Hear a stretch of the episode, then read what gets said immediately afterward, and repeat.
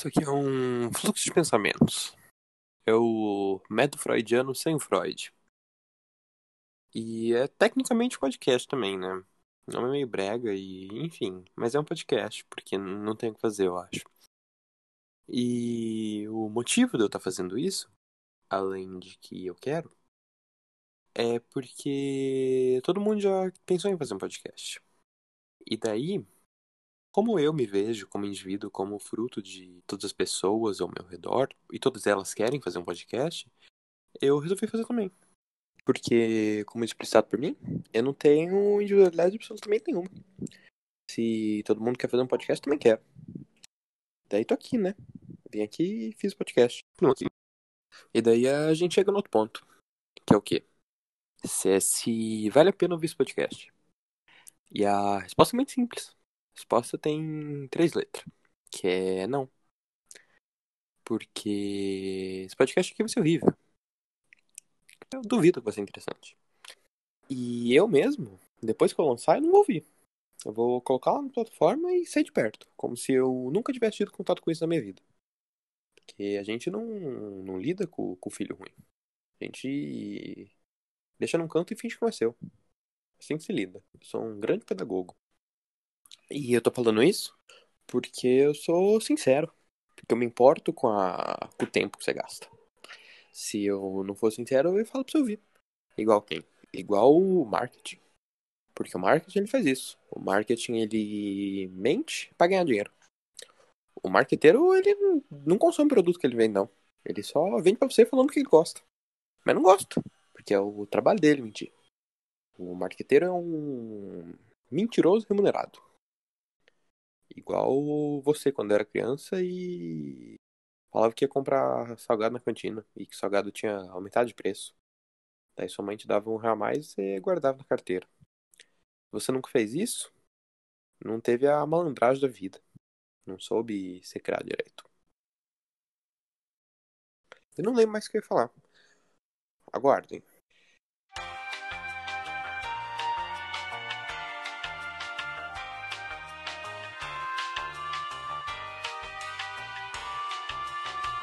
Enfim, se você tem um pouco de cultura de podcast já, você notou que eu tô falando com a Laurian Lero.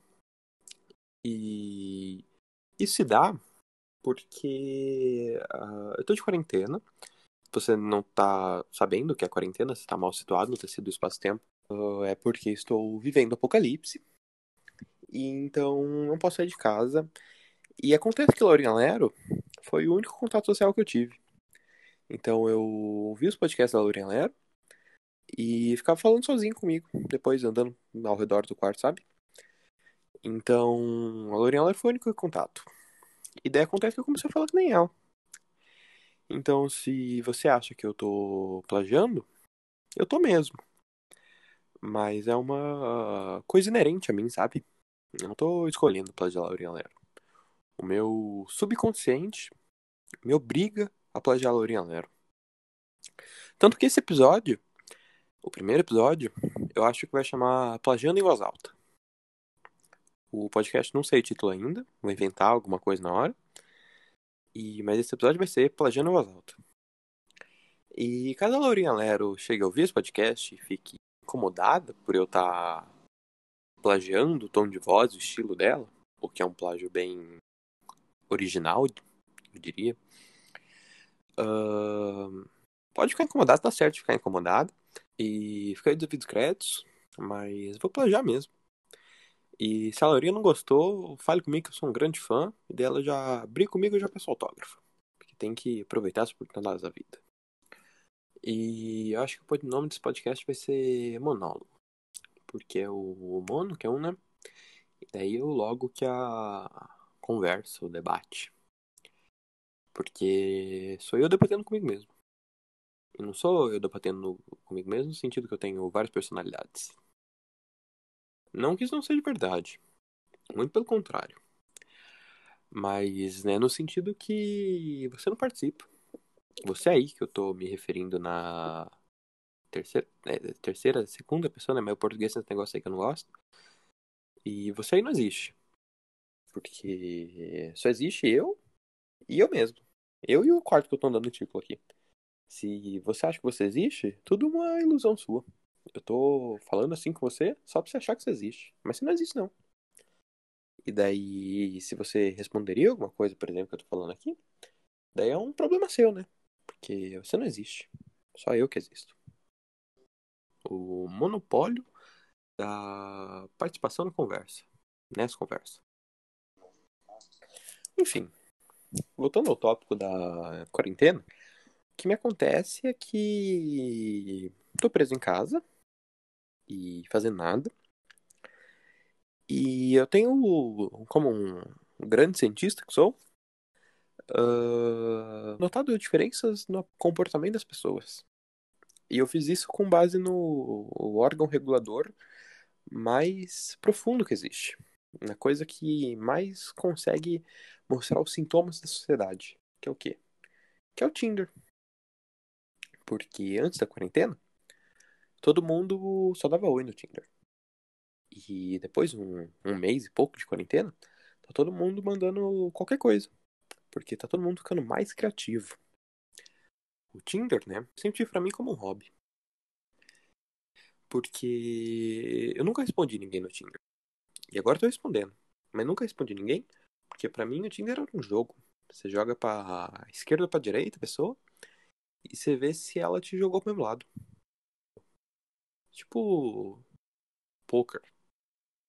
Só que virtual. Enfim.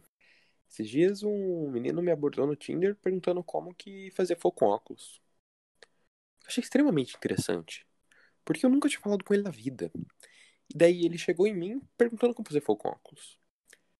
E além de explicar, eu fiquei imaginando a situação que ele se encontrava para abrir o Tinder, pesar qualquer pessoa e falar, ô, oh, como que faz fogo com óculos? Ele devia estar tá preso numa floresta. Então isso aí é uma coisa que eu gostei. Outro amigo meu, ele tava tranquilo no Tinder e um menino mandou uma receita de pato assado com laranja. Não obstante o pato assado, como com laranja. Isso aí foi outra coisa que, que me deu uma felicidade por dentro, sabe? Porque eu sou completamente alimentado por essas manifestações chaotic neutral da, da vida humana. Inclusive, gosto muito de Alignment Charts.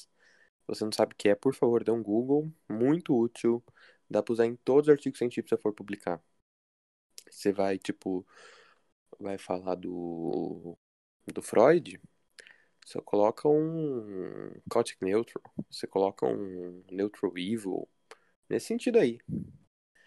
Daí você vai falar de um Kant, você coloca num lawful good. Entende? É extremamente útil. Os parâmetros são impecáveis. Enfim. E daí o Tinder ele tem sido muito mais criativo nessa época aqui do Apocalipse.